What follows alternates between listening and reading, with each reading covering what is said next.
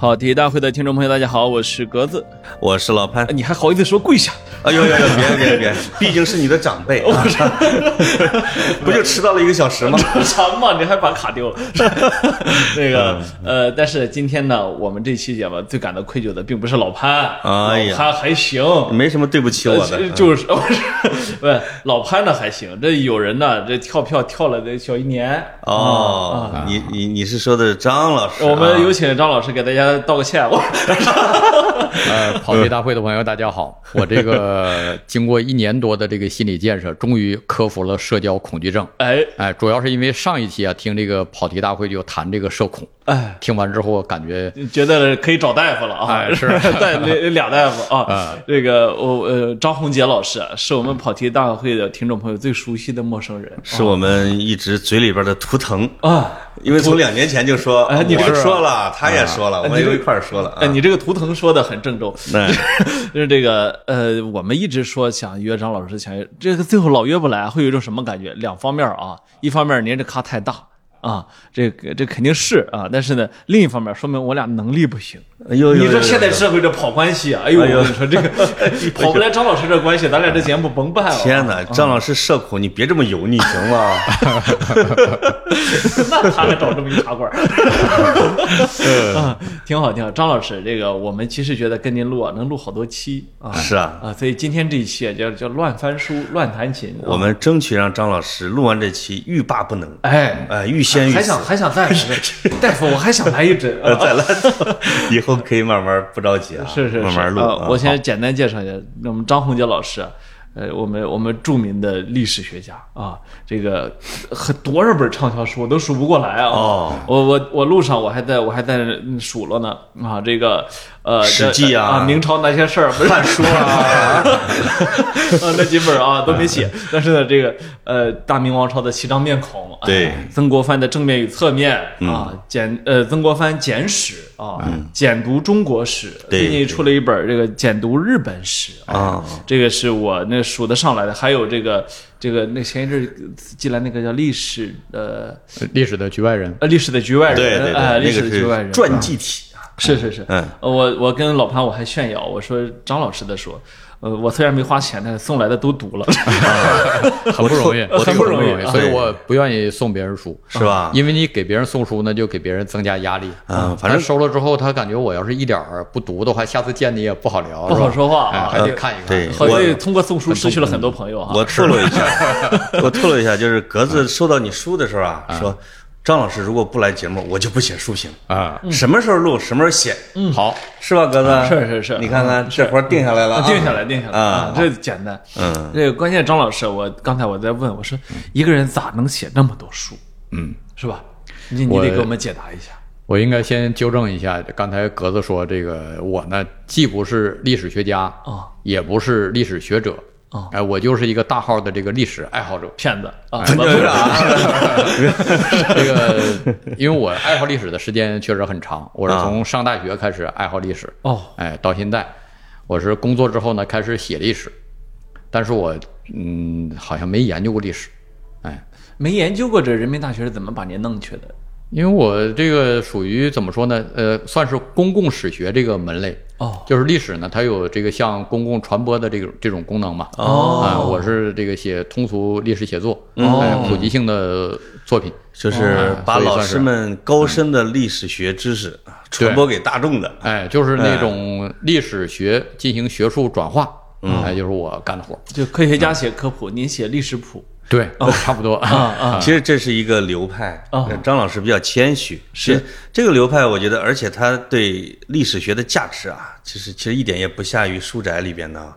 无论是最从咱们国家，从黄仁宇啊、吴思啊、哎张老师啊、当年明月啊、时间砍柴啊、袁明是吧？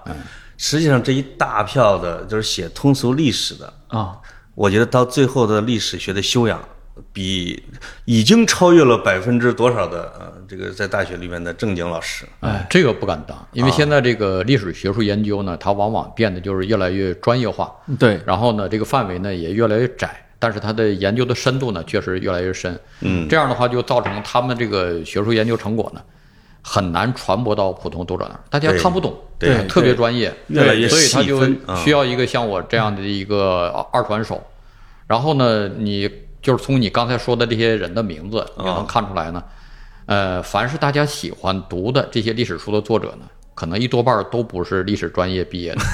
你要黄仁宇，黄仁宇后来是是虽然读了一个历史学博士，对是吧？跟我一样，我也有一个历史学的博士啊但是黄仁宇是四十多岁，哎，也跟我一样，我也是快到四十你岁才拿到这个黄仁宇的路子是比较接近的。哎，我们在写历史之前，我们都这个做了好多其他的工作。对，黄仁宇是当兵是吧？当兵做军官。对啊、我呢是在银行工作了很长时间。数钱，呃，实际上没数钱，数钱是前台的，我是属于在后面。是 数数前台的人头啊，是，我是当时是做这个资产评估，就是说这个，哎呦呃，这个企业要找银行贷款的话，我去评估一下他将来有没有还款能力。哦，做这个，那时候是在辽宁。在辽宁。啊，这个俗称黑社会收债的，是，您您这您这工作既得罪人也能笼络人呢啊！说实话，我这个工作呢，也可以说很重要，也可以说不重要。啊，要是重要的话呢，就是说我们做的很专业，算现金流啊什么的。嗯啊，嗯，他对这个企业还款能力是一个非常重要的参考。但是说不重要呢，贷不贷款在行长那儿，行长说哦贷款，我们就写的好一点；哦说不贷就写的差一点。哎，那哦行长这跟写这跟写历史差不多那。行长 这不一样，我喜欢这年代，我写的好一点啊。这一般个不一样，啊这个历史还是有一个真实性，还是一个最高的要求。是。那我好奇的是，张老师，这个行长是大拇指朝上，你就说过；大拇指一朝下就做掉，那还是种？说拿手砍脖子这动作啊 不？用做暗示，啊都跟你说的很清楚，这个要放，那个不要放。啥一点技巧都没有啊？对，那需要技巧那这个工作听起来很简单呐。也不简单。就是在我离开这个银行之后呢，呃，我一个办公室的跟我做同样工作的人，后来就进去了。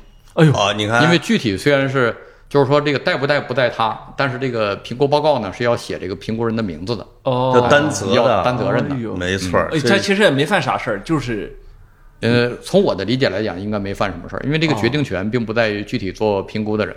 留留下，所以张老师那时候都不签名的是啊，他用笔名儿，必须得年签名他十年砍柴。他他寄，难怪他寄给我那些书都不签名都，不签名啊养成的多年养成职业习惯啊。是是这能不能能不留名不留名啊？对啊真挺好。哎，那是怎么着就从这个这跨度可够大的是，啊？我是原来啊，我不喜欢历史，就是在上大学之前呢，历史是我一个非常讨厌的一个学科，因为我们知道咱们上中学的时候学的历史，我不知道格子那时候怎么样。我们那时候这个历史教科书呢，就是年份、呃时间概要，然后这个意义，对是吧？让你背下来，啊他不告诉你为什么，反正你就背下来就完事儿了。对所以你就会感觉特别枯燥，它里头没有任何的这种故事性的或者是呃推理性的东西。对，你只需要记住结论。所以在那之前，我是完全不喜欢历史的。但是上了大学之后呢，我就在那个，呃，我是学的财经嘛，嗯，啊、财经我也不爱学，所以大学四年我基本上都是泡在这个大连市图书馆。哦，大连市图书馆是一个历史非常悠久的图书馆，它里头有很多好书。哦哎，当然我读的也不是什么特别偏僻的书，我第一个吸引我的就是华仁宇的这个《万历十五年》。哦，我，打那之后，我就发现历史很好读，哎，然后就一本一本的读历史，所以大学毕业的时候，我就成了一个深度的历史爱好者。哦，哎，这个呃，黄仁宇老师这个万历十五年啊，是不是一代就是通俗历通俗历史学者的这种启蒙书啊？应该是大陆的一代通俗历史的作者的启启蒙书，因为在那之前，咱们的这种历史教科书，呃，或者说通俗，即使是通俗历史读物，它也背后有一种模式化的表述。对，哎，但是黄仁宇呢，他是用用一种非常自由的散文化的写法。嗯，哎，其实那本书呢，现在看里头硬伤还是很多。对，但是他这种表达方式是非常特殊的，嗯，所以一下就征服了很多人。嗯嗯，所以呃，到今天您自己也是历史这个通俗读物的作者了啊，一直在写。呃，现在呃，我记得我曾经看过啊，莫言老师谈马尔克斯。嗯，莫言呢谈马尔克斯，他就说说当年一直在仰视，一直在仰视，后来呢叫叫平视啊。现在您对黄仁宇有这感觉了吗？呃，还是不敢说平视，因为每个人都有他的这个特长，呃，有他不可企及的地方。黄仁宇呢，他总是强调这种大历史观，对这一点对我是有影响的。嗯，哎，包括推荐我到人民大学工作的戴毅老师，嗯，他也总跟我说，他说现在咱们这个历史研究呢，就是专业化太严重了，嗯，每个人都切块儿，哎，我一生就在这个块儿里头。唐代好比说我研究这个清史的，啊还不光是唐代，研究清史的清前期和这个晚清相互之间也不交叉。我就我研究晚清的，我就不研究前清怎么回事儿，那哎，清前期怎么回事儿。哎呦，他说你应该有一种通史的观点，嗯哎，所以我后来呢写了这个简读中国史，嗯哎，包括我现在写这个简读日本史，因为我后来呢，我现在计划写一系列的世界史。哦，那么研究世界史呢，也是为了对中国史有一个反观，是吧？嗯这样的话，中国史的很多东西，你只有跟这个世界史做对比，才能看清楚。它是一镜子啊。对，所以我现在追求的呢，也就是一个通字。哦，现在想了，就是你的专业背景啊，到这个时候对研究历史的时候还真是助力。哎，确实是，因为黄仁宇先生他那时候老强调哈、要要研究一个朝廷的财税，哎，是吧？要对调查他的人口，哎哎，他的各种要查他的账。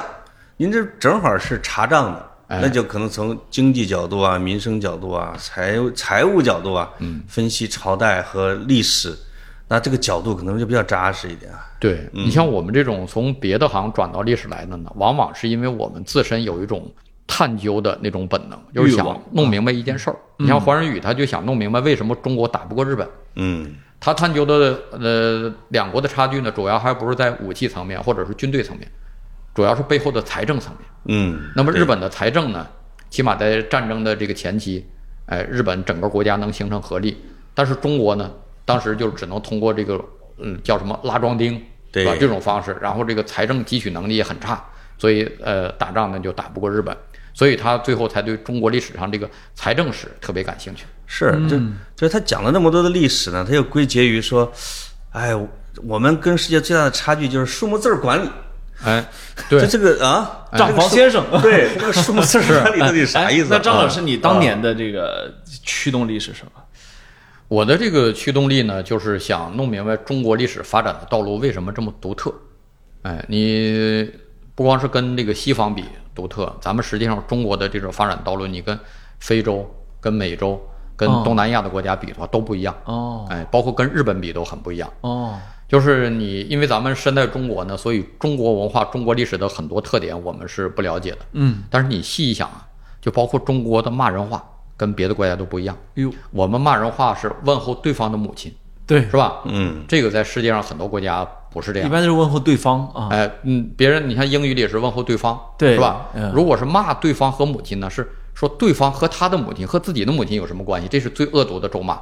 但是中国的是攻击对方的母亲，对然后也攻击对方的长辈。嗯，我什么你爷爷。哎，然后另一个就骂你祖宗啊。我怎么你太爷，我怎么你祖宗。咱们是认为这个辈分呢是越长越尊。哦，然后呢这个嗯就是这种，它都是因为中国从这个周朝以前就开始的这种父系大家族的生活制度，哎哦，这种血缘家族导致你攻击对方的长辈，是对方认为最大的侮辱。哦。但是你要是在英语里面，包括在日语里面，你这么骂他，他没有感觉。哦好比说你骂你，我要和你母亲怎么样，他会感觉我母亲那么大年纪了，还愿意跟他做那个事儿，对，是吧？这是我母亲那。你这个人有问题啊。对，呃，确呃，事实上也确实会有这种文化反差。是的，这问候对方你们母亲说你们河南人比较文艺，啊都是什么你先人说，那我母亲是我母亲啊，你找她好了。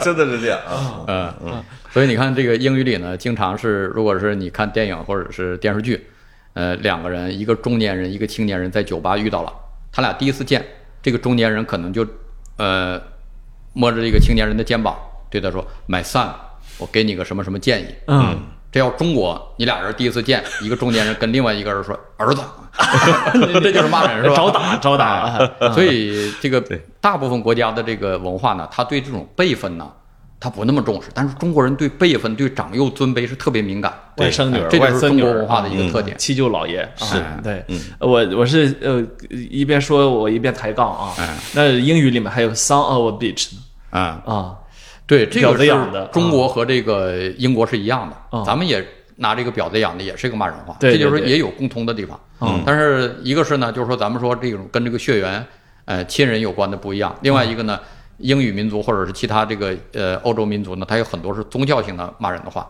呃，go to the hell 是吧？啊哎，这类的咱们是没有的。是是所以这个骂人话里头实际上是反映出很多特点。哎比如我刚才呃，我最近出的这个《简读日本史》里头就分析一个特点，就是日语里头一个很大的特点是它骂人话很少。哦，哎，日本里头骂人话呢，基本上传统的就是两个，一个是八嘎，一个是压路，是吧？哦哎，八嘎压路。这是这两句到底什么意思啊？我喊了一辈子了，也没弄明白。八嘎呢？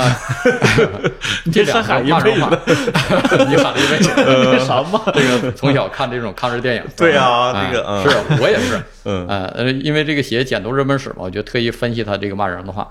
八嘎呢是和这个压路都是从汉语来的，八嘎是马路，马路不是说咱走这个马路，哦。就是一个是马，一个是路，哦。它从汉语的这个成语指鹿为马，哦，然后说你连马和鹿都分不清楚，你这人是个混蛋，是个糊涂虫。哦。哎呦嘿，这么这么文雅的，啊，对，这个压路呢就是野狼，野狼就是三国的时候骂对方是村夫，是吧？乡野村夫那意思就是野狼。对呀。啊实际上都是这个来自汉语的很文雅的骂人的话。哦，这在日语当中就算是最恶毒的骂人的话。哎呦，所以日语它没有骂人的话。哎这个跟日本人的民族性也有关系。那他得多压抑啊！所以日本人就压抑嘛，所以这个骂人话比较丰富的民族，他往往活得更自在一点。是啊，是对对对对对，哦，我感那我感觉中国应该是西南地区活得最丰富啊，嗯，呃，东北也行。其实中国西南民族，你像这个摩梭族啊。它的特点也是骂人话很少。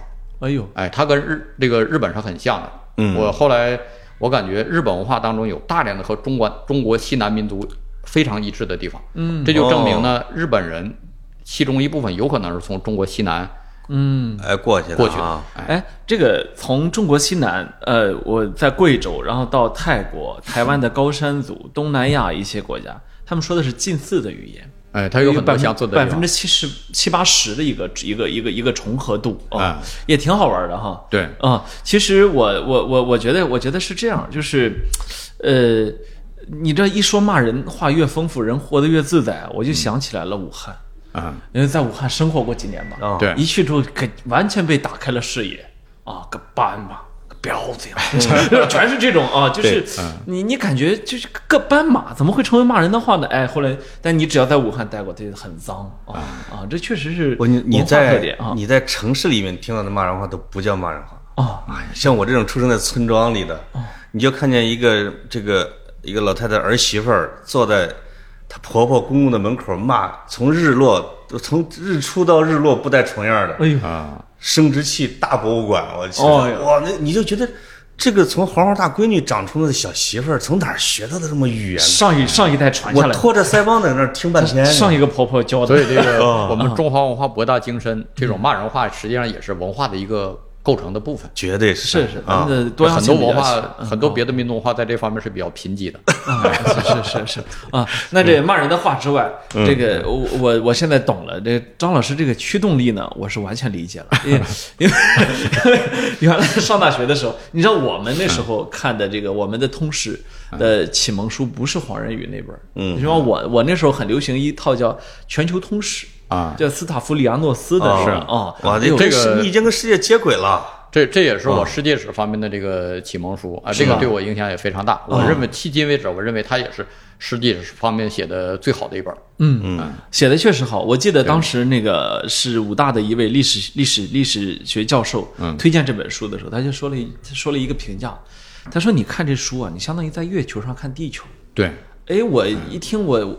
觉得这个这个角度很好哈，是啊，月球上看地球，所以我读了之后对我启发也很大。对这本书的最大特点呢，就是它把这个世界各国各文化联系起来了。哎哎，世界地球是一个整体，对这个文化发展呢，各部分是相互触动的，相互推动的。嗯，哎，包括中国早期，它实际上受了从外界传来的很多文化因素的影响。嗯，这个是以前我们很多世界史的写法没有的。以前的世界史呢，全球史呢，就把这个全球分块儿，呃，欧洲、亚洲是吧？非洲，然后各州呢还都分成各国去讲。对哎，这样呢，它我们就看不出整体上的联系。嗯嗯嗯，那么写通史啊，其实还有个视角问题，是吧？哎过去有一个经典的一个学术问题，就是所谓的西方中心主义嘛，对吧？是那现在像像你们这代呃作写作者，会有意识的去去去去重新说，我比如说我是站在东方中心，还是说站在哪一个中心点上去看世界呢？对我感觉，嗯，你不应该选择任何一个中心点，因为这个地球是圆的，是吧？嗯，你站在任何一个文化，都可以去以这个为坐标去观察其他的文化。嗯啊、那么你会发现文化呢，它确实是各有特点，也各有短长，但是，呃，整个历史发展呢，还是确实是分阶段的，它起码都能分成古代，哎，这个中世、近世和现代，嗯是吧？嗯这是一个人类整体这样一个发展的步调。明明白。只不过我们近代以来呢，这个整个历史和文化发展的主流呢是被西方所影响。是，嗯我有一个其实好奇的问题啊，就是也没来得及那时候以前问，就是因为写通俗历史写的好好的啊，哎这好多人也没转型。是这里边其实我我认识的人里边，就就只有你，就是比如说找到了像葛剑雄老师啊、戴毅老师啊，对就要找名师，要学这种很规范的治学方法。你怎么就发生了这样的一个转变呢？因为历史学呢，作为一个学科来讲，它的最高的这个目标就是求真。对呃有人经常说说这个历史是一个任人打扮的小姑娘，是吧？嗯，还有这种说法说这是胡适说的，但是实际上大家去看原文，胡适并不是这个意思。啊哎，那么即使是历史是个任人打扮的小姑娘，那么也有一个小姑娘在这儿坐着，你可以把它的妆给它卸了，你能看出它的本真是什么样。对就是历史是有真实可以抵达的。嗯哎，所以这中间呢，它就需要一个技术，呃，所以你要是想，呃，更多的抵达真实的话，更快的抵达真实的话，你经过学术训练，你可能做得更好一点。这叫什么？求真的这个心啊，就是越来越盛了。嗯那你比如你学到这个之后，你对十年砍柴是不是已经完全瞧不上了？没有，他公开不会这么说的。你可以这么说这个砍柴会听的。这个私私底下也不会这样说，为什么呢？因为砍柴的东西我也经常看，哎，我也喜欢看。我感觉我们大家起的东西都是一种互补的关系，嗯，就每个人都站在自己的角度，都有自己的偏颇之处。就是说他他 low 也 low 有他 low 的道理啊。呃，砍柴兄，这是那个格子说的，不是我说的砍柴是兰大学法律的，也是很厉害的啊因为兰大学这毛海建老师就是兰大的吧？哎，过去好多学科都是门外汉能干的比门内汉好。你比如说这这些新闻行业啊，我过去听说过多少回说，哎，你知道吗？哪个媒体干的最好的是物理系毕业的啊，都是。然后言外之意，嗯言外之意就是说你们这些学经济的你们这些新闻学院毕业的，真是瞧不上啊。然后呢，经过这么多年啊，我我我在这个行业观察，我发现。呃，他们说的有一定道理。这 个历历史的历史呢，我我我其实现在有一个感觉哈，嗯实实在在的说，我觉得历史，呃，嗯确实很多研究工作没法让门外汉干。啊，因为它确实是越来越成为一门科学，对吧？包括之前跟许宏老师聊这个考古，也是说门外汉没法干，是啊，但是它科学成分太高，是吧？因为这个考古啊，它跟这个历史比起来呢，它更是一个技术性的东西。对对，而且这方面这个老百姓的误解，或者说普通读者的误解特别多。你像这个曹操墓刚挖出来的时候，哎，这个民众的主流就认为那是假的，是吧？就是为了旅游，然后对，呃，非得定它为曹操墓。但是你有过一点考古学训练的，或者说有过一点考古学常识的，你看一下那个挖掘报告，看一下他们这个挖掘者自己的讲述，对对对你五分钟之内你就确定这肯定是曹操墓。嗯，哎，就是呃，格子说那个呢，是因为我们新闻啊是一个很 low 的行业，啊，就是只要是别的专业的人都比学新闻的干得好。我们俩学的都是这个专业呃的，他 他学经济学的、学法律的、学理科的，他真的是我他有一个底子啊。我觉得啊就是这东西啊，新闻就需要新鲜感。就是说啊，那没被，就是说没没干过的，呃，容易干好。那个呃，开玩笑啊，其实这行业也很赚，也很深。学但是呢历史的也只是说是，嗯，别的专业的人啊，我看我我听说有的历史学教授，他招他的学生的时候，嗯有别的专业背景，就是经济学背景、有法律背景啊、财务背景的，人家也会格外重视。其实老师是没有这其实我那个背景我的啊导师葛剑雄老师啊他招这个博士和博士后就特别喜欢招不是学历史的，啊，是吧？哎这可能跟他自己的这个学术经历也有关系，因为他本身在这个学历史之前呢，他是在中学做老师，对，哎，他也是呃严格说也是从别的行业转到历史来的，所以他就特别喜欢这种学科的交叉，他认为最后哦可能能产生点什么东西。是我我觉得这儿需要特别澄清的是什么呢？就是说啊，这个所谓的历史学专业出来啊、不代表着历史学本科出来。就是这这一点，我就一定要搞清楚。就是其实不光是历史老师，你看我看那个普林斯顿大学的那个严宁老师啊，因为他老爱在微博上说话嘛，但是多多少少知道生物学怎么招人的啊。你看他最近他研究室招人，实验室招人，动不动就是啊，我想要个化学的，啊，我想要个物理的。哎，他就不爱要生物的，因为什么？生物的可能对他来说，就你掌握的东西我也掌握，近亲不是你掌握的东西我也掌握，但我招你来实验室，我是希望你给我点不一样的东西，是吧？我有我有学术上没能突破的地方，这可能就是科研啊和研究的杂交优势。呃，是杂交优势，所以不光是历史，但是呢，我就我为什么说这个科班呢？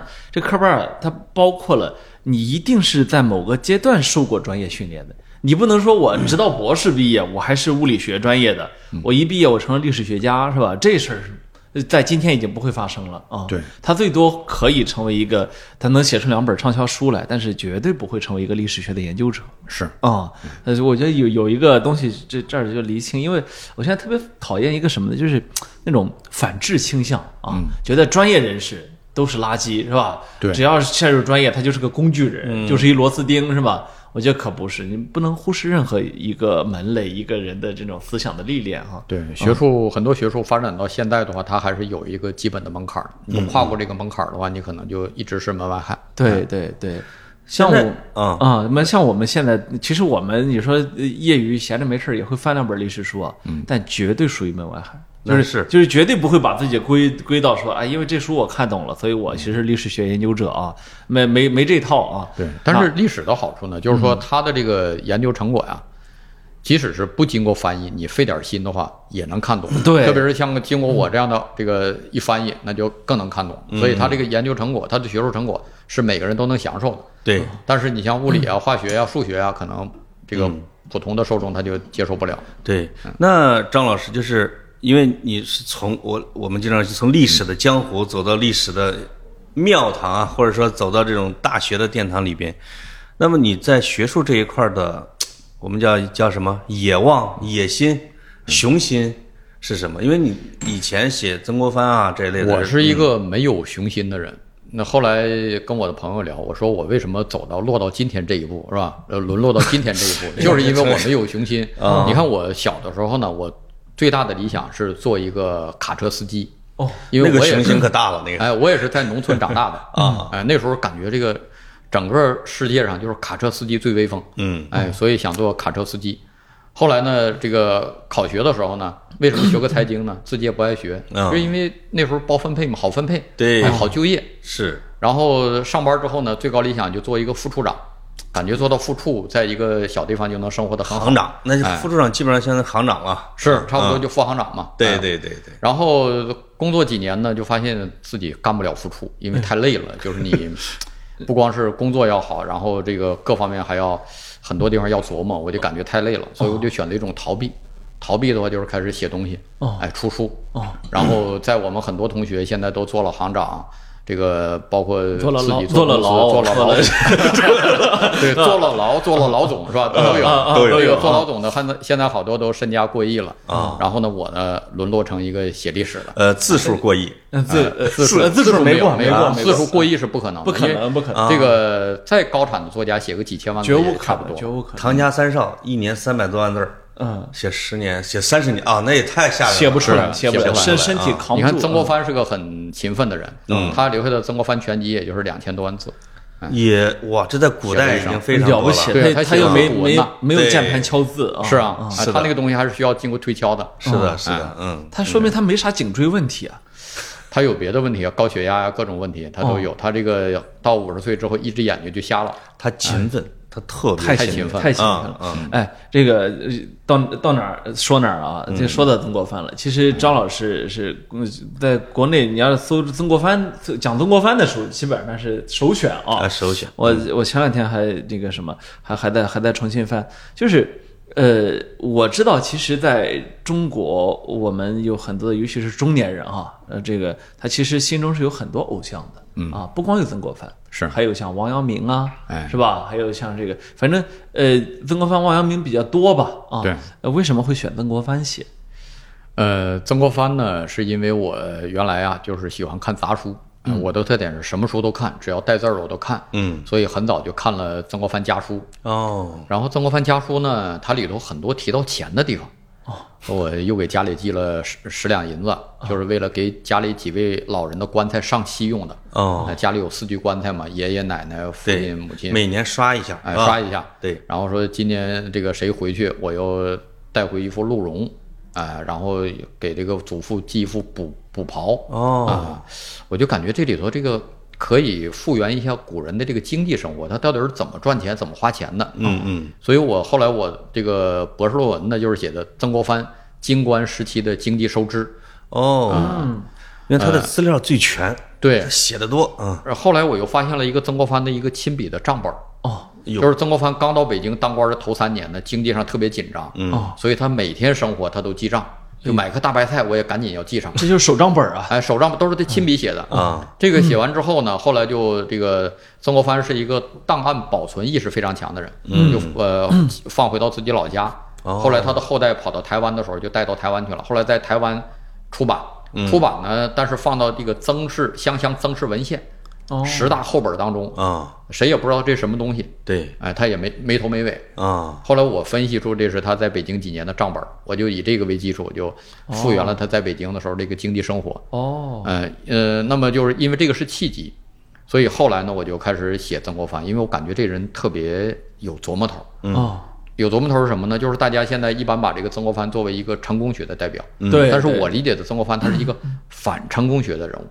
他一生他自己最推崇的两个字儿就是拙诚，嗯。拙就是笨拙，诚就是真诚。嗯。哎，他就是完全是用反厚黑的方法来成功的。嗯，一生他对推崇的就是做笨人，嗯。哎，做笨事。对。而且这个呢，还不光是他的门面和标榜，他真的这样去做。嗯。嗯，所以我感觉这个是比较吸引我的。嗯，所以后来我就说我，因为我迄今为止写了六本关于曾国藩的书，嗯，呃，我写作生涯的这个差不多第一桶金，百分之四十，第一桶第一桶金。和第二桶金和第六桶金，对，都来这个都都来自都来自于曾国藩。哦对。嗯我花了很多精力去写他，为什么呢？因为我感觉他身上代表了我们传统文化当中比较正面的东西。嗯。传统文化当中这种厚黑学啊、乱七八糟东西很多，嗯。哦啊，但是正面的我认为都集中在曾国藩的身上了，所以我认为多写，然后让大家多读，对每个人都没有坏处。哦哎，还哦是还真是慢慢的就是把曾国藩从成功学的代表啊，慢慢的转到了人们对他的人格分析和效仿这上面。哎，我认为曾国藩呢，就是大家对他有一个误解呢，认为他是一个老奸巨猾的一个老官僚，是吧？是一个很虚伪的人。对，那么我把《曾国藩全集》差不多都通读了，然后很多部分反复阅读。嗯我的感受他是还是一个很真诚的人，是吧？在古人里头，当然你不可能要求任何一个人，包括我们现实生活当中百分之百真诚，那百分之百说真话。是是但是他已经尽可能的在古人当中是最能说真话他。日记里边说真话吧，哎最起码，那我一直有一个问题啊，其实也有时候也会跟人争论哈，就是曾国藩跟王阳明嗯，在这个儒家或者儒学或者儒家历史上谁厉害？是不是大家经常说现在要要 PK 榜呃嘛？这张老师天天在微博上跟网友打架，就打这就啊谁厉害？打这事儿呢？是啊。现在经常有一种说法，嗯。就是我到哪儿去讲课呢，这个学员都有提问说这个现在呢，呃，中国历史上有两个半圣人，哎，两个整个的圣人呢，一个是孔子，一个是王阳明，曾国藩是半个圣人。嗯，嗨，哎，我说曾国藩为什么就是半个圣人呢？可能一个原因是因为曾国藩头上呢有两顶帽子，一个是啊汉奸，嗯镇压太平天国是吧？一个是卖国贼，嗯处理天津教案，被认为向洋人妥协投降。对对哎，这是一个重要原因。除此之外呢，我认为曾国藩在很多方面啊，他是嗯，他做的事，嗯哎，他的这个思想深度，他是不逊于王阳明的。对，另外一个从对后世的影响来看的话，我们就举一个简单的例子，就是曾国藩的家庭教育很成功。嗯，曾国藩的两个儿子都很成才，嗯。而且人品都很好。对，那么王阳明的两个儿子都没成才，而且王阳明的家族后来就很分裂，哦，就为了争夺王阳明，因为王阳明有一个伯爵的头衔嘛，为了争夺王阳明的这个头衔呢，在王阳明去世四十多年之后呢，就开始打官司，打了几十年的官司，哎呦，然后彼此揭发对方是野种，就是哎呦，然后就一直打到皇帝面前。啊，后来呢，这个失败的一方呢，就拿了一把刀，跑到这个紫禁城门口嗯去横刀自刎，造成一个轰动全国的丑闻。所以王阳明他能教化天下，但是他教化不了自己的家族，教化不了自己的子孙。哎呦是，包括王阳明的学生当中呢，也出现一些比较奇怪的人物。对对对，所以我就说，你学王阳明啊，可能需要你天分特别高，另外你还得把持得住。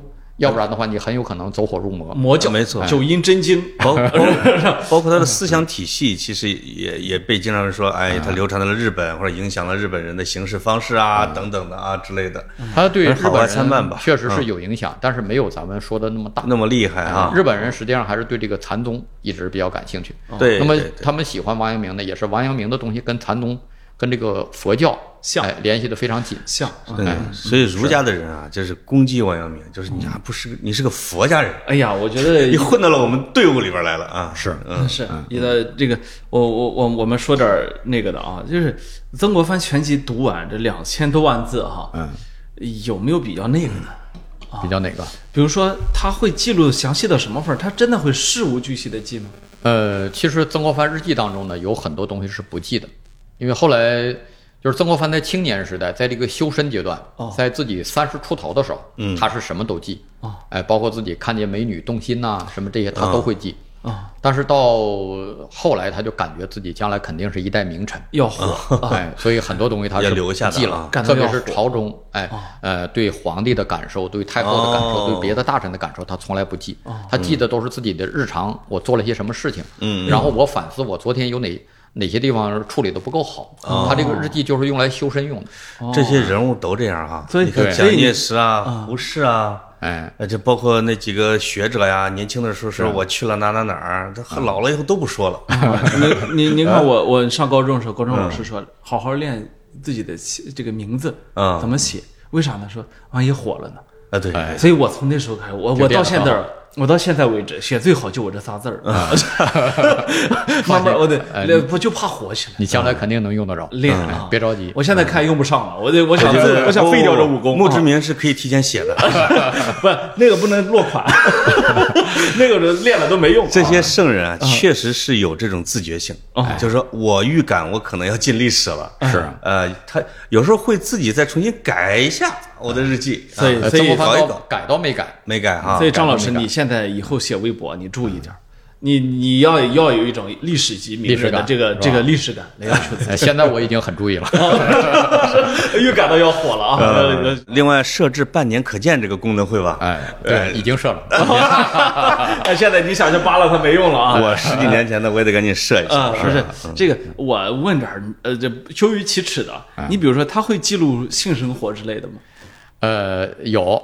这都有啊？有，他啊在青年时代啊啊，这个记载说，这个到中午的时候，突然就忍不住了，跟自己的老婆又弄了一下，哦。哎，然后就骂自己说这个控制不住自己的欲望，真是禽兽，哎，这个有，哦，他站在这个角度去思考，是啊。哦，我那还我看真是。蒋介石连写日记都模仿曾国藩的，对，蒋介石的日记就完也是啊全是模仿曾国藩，他自己也是控制不住，哎去花街柳巷了一下，对说禽兽不如也，哎对对对，蒋介石有一次他到这个福建去打仗，嗯然后呢中间他要回一次上海，啊，当时坐船从福建到上海要在香港过一夜，哦，那么上岸前，他在日记当中写，说我这段在军中，呃，自我控制比较好，因为也没女人。对但是香港是个花花世界，今天晚上我要受到考验，那么我这段总读曾国藩家书，是吧？我要以曾公的精神为榜样。哎呦，哎，然后第二天又写日记，哎，我这个失败了。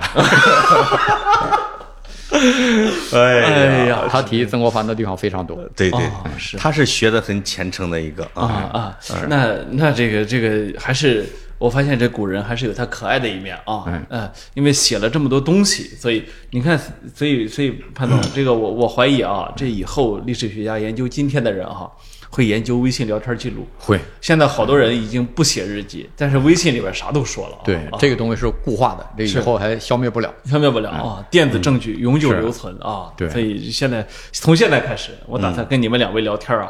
哎，我就慎慎读啊，我这 我好话都好好说，是吧哎，嗯，我每隔一段时间，我这微信就爆爆一次，哦，那里边什么都没了，空了。哎，我这苹果变成白苹果，我你你也白苹果了啊！手机变白，我跟你说，谁怕谁啊？就是刚才说到这个微信聊天也能成为历史材料这个事情啊，有没有感觉到就是历史跟很多的门类一样，比如文学就是边缘化，或者它越来越不重要了那样的一个趋势？我的感觉倒是相反，嗯。啊因为你看我这个因为书卖的真的太好了。这个，呃哎，这这这个还不是这个直接的原因。就是我小时候一直是有逛书店的习惯，哎，很小就喜欢逛书店。嗯。那么在我印象中，我小时候这个历史书呢，总是摆在很偏僻的角落，和古跟那个古籍摆在一起，啊，你得找很久才能找到，就一个架子。那么现在呢，往往是你进到书店呢，这些畅销书里头有好多是历史书，嗯嗯，嗯，所以我感觉历史现在还是在历史主流阅读丛书门类里边去了啊，是，就是人的精神需求还是要尊重的。我觉得仓廪实而知礼节哈，是大家物质生活一丰富之后，还是想知道我从哪儿来啊，是吧？哎祖先是怎么回事儿啊？是吧？对我觉得不能去低估这一点，哪怕是那种我们可能在座各位瞧不上的那些书哈，嗯，但它其实也体现着大众对历史的这个需求。对，而且中国人和别的国家的这个人呢，可能还不完全一样。就是中国人是个历史感特别强的国家，对别的国家可能都是精力放在宗教上的或者怎么着，咱们这个历史就是宗教。对那每个老百姓都喜欢听《三国演义》啊，乱七八糟的，是吧？啊嗯嗯，所以中国人每个人对这个朝代的顺序大致都能知道，知道汉朝是比较遥远的。没错这个可能在别的国家，只有知识分子或者是受过高等教育的人才知道。嗯，对对对，嗯因为我们这历史呢，说起来也也算是一直延续下来了，是吧？哎所以他还真能去，比如往回找个两三千年，说，哎，你看这是怎么回事儿，是吧？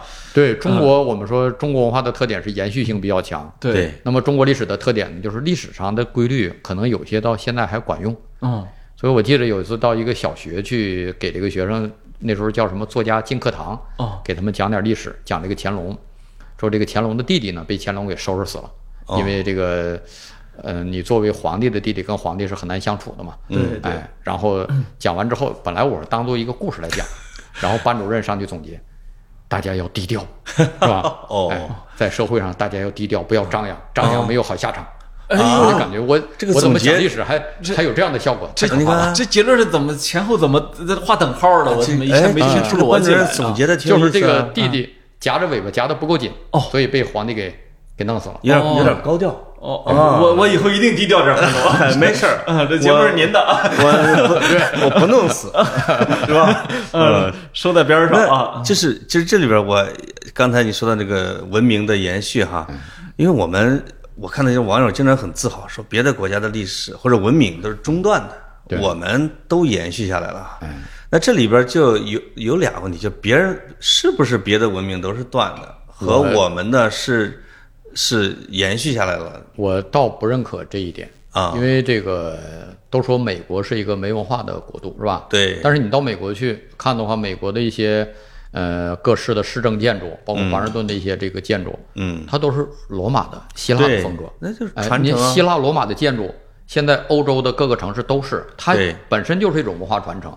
对。另外一个美国，它不是说在一片呃文化荒漠上建起来的，嗯。它是带着各种信仰，带着它欧洲的文化过去的。对，哎，所以你不能说它文文化是完全断裂的，它还是有自己的基础的。是你包括古希腊文明啊，对。我们是它古希腊文明影响了古罗马，古罗马又往什么这个欧呃什么，甚至往印度啊之类的，再往下文艺复兴又美国，甚至我们国家的那些石狮子上面都能看到古罗马的雕刻的影子。嗯，我觉得这个不是文明的延续吗？是啊，是吧？哎，那你并不一定是古罗马那个时候的那一代国民就必得必须是那那几个人儿呗。对啊，就包括拉丁语，它实际上也存在了很长时间嘛。这个教会当中啊，是吧？包括呃一些这个在学术界，嗯哎，后来它也不是说就完全变成一个死的语言。对对对对。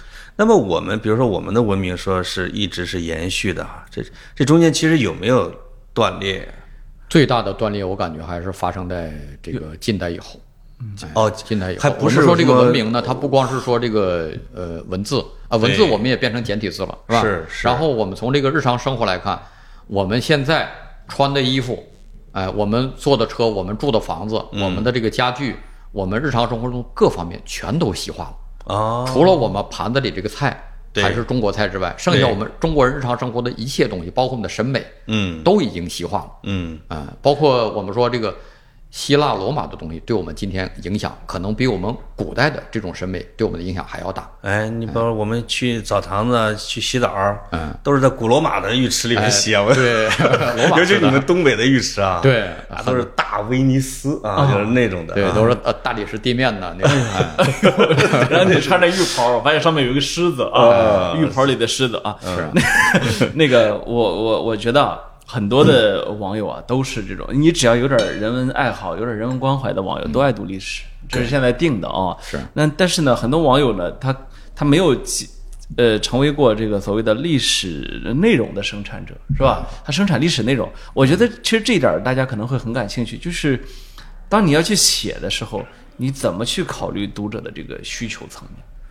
呃，我写历史呢，我的这个有两个追求是并重的，一个是我要经过考辨，就是说这个我写出来的东西呢，是我经过对比的。好比说对同一种历史事实，你可能找到几十种不同的说法，嗯，那么你要进行对比，哪种是最可靠的？嗯，那么这种对比呢，可能不像做科学实验呢，只有一个唯一的结论，嗯，但是有的时候就需要你凭自己的这种物理常情，是吧？就是把自己设身处地的放在那个时代。你自己做出自己的主观判断，呃，这也是一种呃求真的过程，就是要一定要有一个史料考辨的过程。另外一个追求呢，就是我起码要要求我写的东西好看，哎，不管最后你读了之后有没有什么所得，但是起码这个过程不要痛苦。嗯嗯，可读性呃可读性，因为我本身是一个从非专业历史写作过来的人，所以呢，我就知道读者他喜欢读什么样的东西。对对对，你就铺开这个，呃，现在没有稿纸了，打开电脑啊，要写一本新书，呃，这个的第一章、第二章、第第十二章啊，你是心里早就有谱？没有还是说一边写一边让他来的？就是我做任何事情都没谱，哦，包括我下一本书是什么我也不知道。嗯，哎，我所有的这些书都是随心所欲、信马由缰，写着这写着这个，突然就对那个感兴趣了，然后就开始写那个。哦，所以包括写东西也是，往往自己写的时候，这个想法会变。好比说你开始写的时候，你感觉这个人是个好人，对然后你读了很多资料，你发现他是个坏人。哎，那观点也是随着这个史料在变化。没错没错啊。所以一直在跑题啊。哎，一直在跑题，跟咱这个跑题大会一样。呃，谢谢谢谢各跑题大会官方历史学家啊。是，我觉得是这么崇高的称号啊。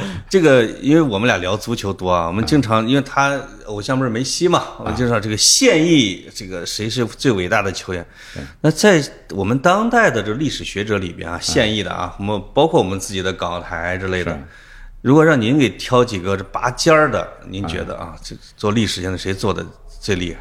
呃，拔尖儿的，我认为这个毛海建老师，啊、我毛老师哈都哎。读了，那他确实对，包括荣新江老师啊。哎辛德勇老师，啊嗯都是我比较剑桥剑桥史啊，呃比较喜欢的。那个辛德勇老师是做历史地理的，嗯。哎，荣新江老师研究这个粟特人，啊哎，这种中国历史上的这个文化交流的。对对哎，您说的这仨有俩我没听说过，这个有这个这个就是专业学者啊，对还有段位呃就是不能把真竞争对手说出来。你看看。对，还有这个北大的罗新老师，哦，罗新老师应该还比较喜欢发言。对还有这对对。对，个许宏老师，嗯啊这都是我比许宏老师较喜欢的。很熟了。啊是的，是的，没错，啊，哎，你们你们人大是一般是清史还是很厉害的，哎，对，人大国内在这头一把交易啊，，哎时间比较早。对对，他们对你在这一块儿研究哪个，比如朝代啊、领域啊，有什么限制或者没有提倡吗？哎，我们啊这个环境给了我一个非常宽松的条件啊。哎没有什么限制。啊，啊，嗯，你们人大这个，我有一个没见过面的一个作者，也是我的朋友杨念群老师。啊，对，杨老师，啊，就是真是师出名门，杨度的曾孙，哎呦对梁启超的曾外孙，哎呦呦，给我写了至少得有五六年稿啊。而且不用自己的名字，就用了一个花里胡哨的笔名啊。写影评啊，哎，那他他，哎，他把这个写写赤壁啊，这电影啊，写写这个色戒呀，哦。对。他把这个，我觉得历史学其实也是可以，历史学也可以这么，好玩啊。杨老师对这个公共史学也很重视。啊，他嗯最近也在做一些公共史学方面的事情，对对对，推动这个学科的发展。是嗯，还是很厉害的。啊，其其实我我我是我是觉得呢，这个写历史、读历史对我们来说，这这当然是知识分子是吧？是一种生活方式哈。那个呃，我相信张老师也能从这里面得到很多的快乐哈。呃，但是其实呢，作为一个这个历史作品的读者哈，我其实是觉得这几年有一个有一个感觉，就是东西其实越来越好看啊。但是像原来那种就是给你思想上形成震动的东西，其实少了很多，嗯，是吧？我现在读这个自媒体的东西啊，感觉有一个最大的问题是什么呢？就是里头假的东西，或者讲的相反的东西特别多，而且小儿科的错误特别多。啊，这个可能就跟大部分这个自媒体的作者呢，他都是东搬西搬，是吧？没错哎，他没有从这个原始史料出发，或者是他读的干脆就不是严严肃的这种研究性的文章。嗯嗯，读的都是明朝那些事儿，就成了明史专家了。对，因为明朝那些事儿他已经是搬运过几次了。对，是他在上面再搬运，他可能就对说起这明朝那些事儿，你看当年天涯上还会有明朝那些事儿这种连载哈，对你现在自媒体连这种水准的都没有了。是啊，嗯更更多的是张老师刚说的，这东拼西凑的原材料可能就是明朝那些事儿啊。对对呃，甚至要更差一点的作品。啊格子那个意思可能是说什么呢？嗯就是就是以前那种震撼性的啊，比如说哎，突然有一个潜规则啊哎，有一个你看我万历十五年，啊对对我大历史什么这这种学术方法，对啊我原来的时候，我我记得印象很深，大学的时候第一次读唐德刚。是哎呦，真是被惊惊到了啊！嗯。那时候觉得，哎，怎么写这么有意思啊？元氏当国，哎。李宗仁回忆录，张学良口，他那是口述历史多的很多嘛，对吧？嗯，哎，我觉得怎么后来晚清七十年，我觉得，哎呦，怎么就这么有意思呢？哎，怎么就视角这么新呢？对吧？而且关键是唐德刚呢，他的东西不光是好读，他那里头历史含量很足。对对对他呃历史的机因缘际会，对，就是历史人物就在他身边，这可能我觉得张老师你也羡慕的不得了啊，这种。就是啊，天天跟李宗仁在一块玩啊，对，嗯，嗯，就是那台儿庄大捷，当时你干嘛去了你啊？看他，动不动写口述历史写着写着括括号啊？嗯嗯，德刚兄，你看这段是不是不合适说？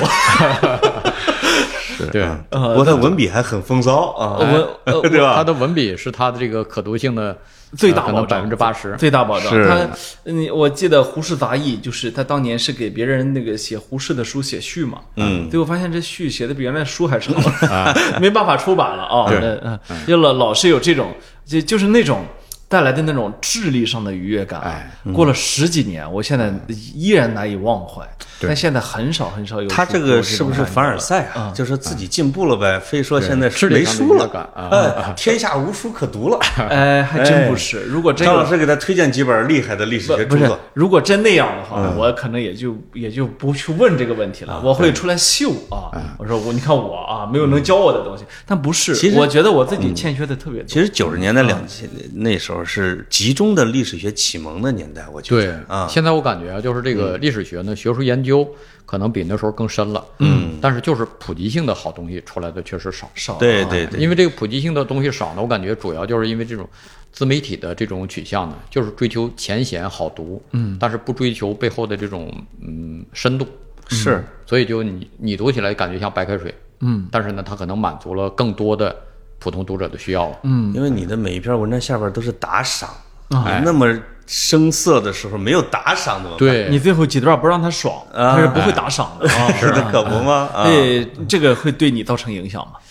所以我就很长时间我不怎么更新公号嘛，哦因为我一旦写公号，我就发现，你为了追求这个阅读量，啊，你有的时候就会影响你的写作质量。对。哎就就是所以现在你只要在写公号，你就想取悦他，对，对啊有这个劲儿啊。哎，你就因为你一旦做这事儿，你就有胜负心，你就要总看这个点击量有多少，是吧？然后你就开始这个整个思路可能就倾斜了，就是嗯，那哎，这个要时间很快啊，可能就剩几分钟了啊就把自己最想问题赶紧问一下。我就想问张老师一个终极问题：历史学就你研究到现在，它到底能指导未来的事儿吗？还是说只是总结一下过去的事儿？我感觉还是有一定的这个参，有很大的参考价值。你比如二战历史对我们现在有什么也借鉴吗？也没发现啊。但是起码说，你如果是作为一个合格的指挥官，在打仗的话，你要把以前的战士你要研究一下。你不了解战士，你不可能成为一个出色的指挥官，是是吧？嗯，但是并没法说二战怎么一战、二战怎么避免这件事情。对，一代一代的政客们好像也没作为这种责任感啊。整个人类史、啊整个大历史，它的变量太多了。是就是这个东西和炒股票也不一样。啊炒股票你只要是精心研究 K 线图是吧？研究各个公司，那么呢，你也不见得能赚钱。那是，哎呦嗨，这个反转历史啊以为你要说点不一样的。历史的变量比这个更多了多少倍？对所以你谁也不可能准确的预测历史。是，就是不能把这种重任，这这种交给历史学家，这种半仙儿的重任交给历史学家去那不算命不是啊。他敢说，你敢信吗？是是是但这么个是历史。背后呢，它毕竟还是有一些规律性的现象啊哎，这是不可否认的。就是人类历史发展呢，它总有一个规律呢，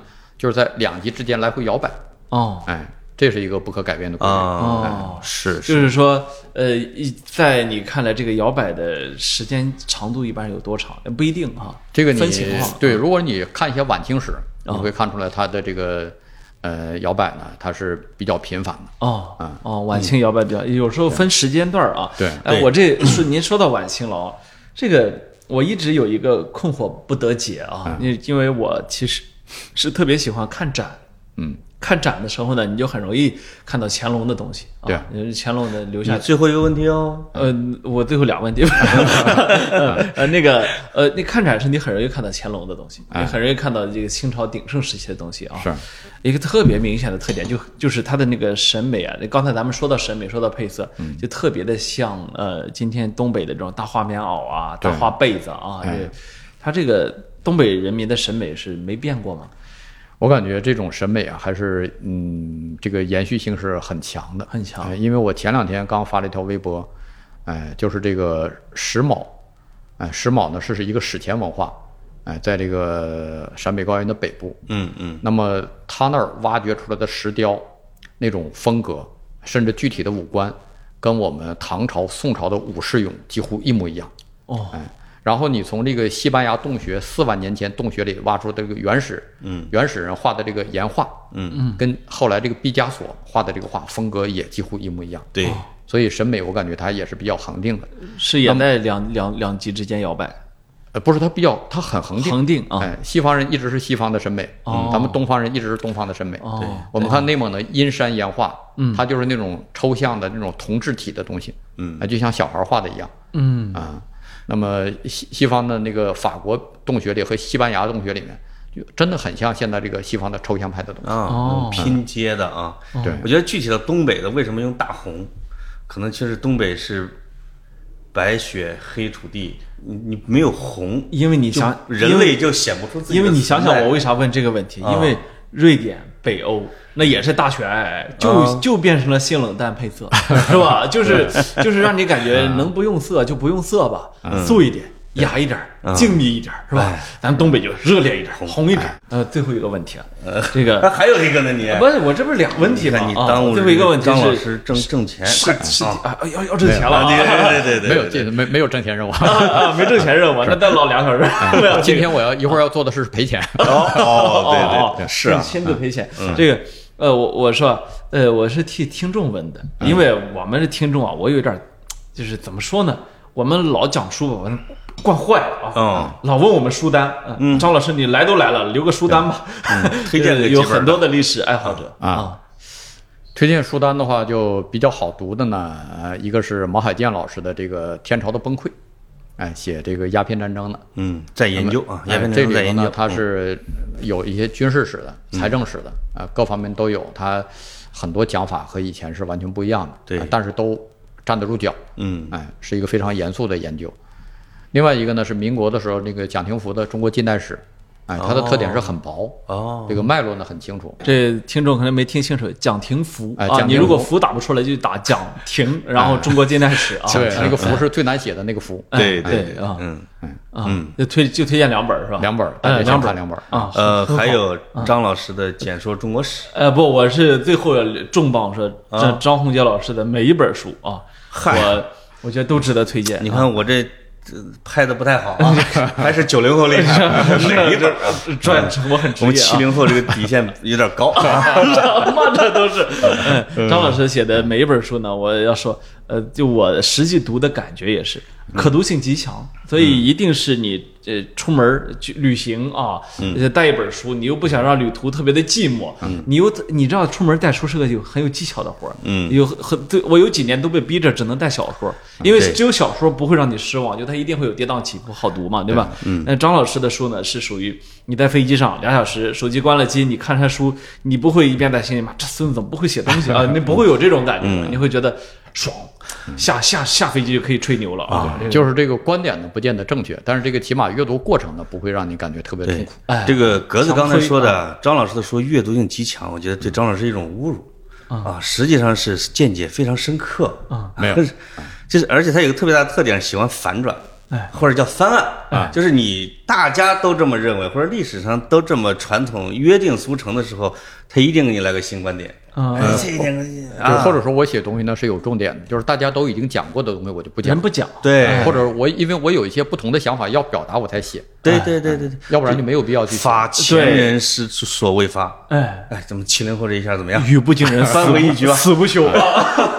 哎，对。时间差不多了。哎刚刚好啊！啊我们这个非常感谢张宏杰老师姗姗来迟啊！不是啥玩意儿，这你不冤冤案呐？是我迟到了一个小时，你怎么说张宏杰老师这这这生来生来这个在文学里面叫反讽啊，你理解就行。好嘛 反讽手手法啊，这个呢我们觉得啊这个张老师虽然第一次出现在跑题，但是呢跑题回荡有关他张老师的名字呢很久了啊。而且很多这个你们跑题的听众会跑到我的微博下来告诉我，哎。说格子又呼唤你了，哎，哎又说你坏话了啊！是。是，而且你再再不去就下集骂你了。对，就是而且跟跑题的听众说一声，中国话骂人多啊。洪杰老师是经常听着跑题入睡的，对，是的啊，助眠。我特别喜欢跑题在哪儿呢？就是说，刚才我也跟那那个财富说了，你们没有那种特别这个刺耳的音乐啊，所以呢，而且时长够一个小时，嗯，而且我是在微信上听的，呃，结束之后它就不会有别的东西，哦。这样的话，这一个小时足够让我睡着。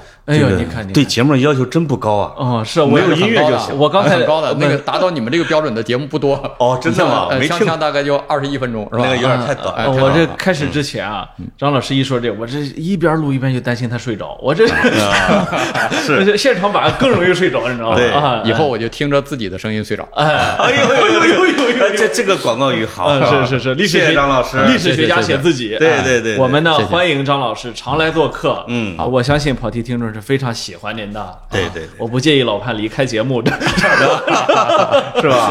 啊，欢新欢，人家喜欢大哥哥，人家能准时来，我跟你说，好，今儿就到这里，哎。谢谢，啊谢谢。哎啊，拜拜。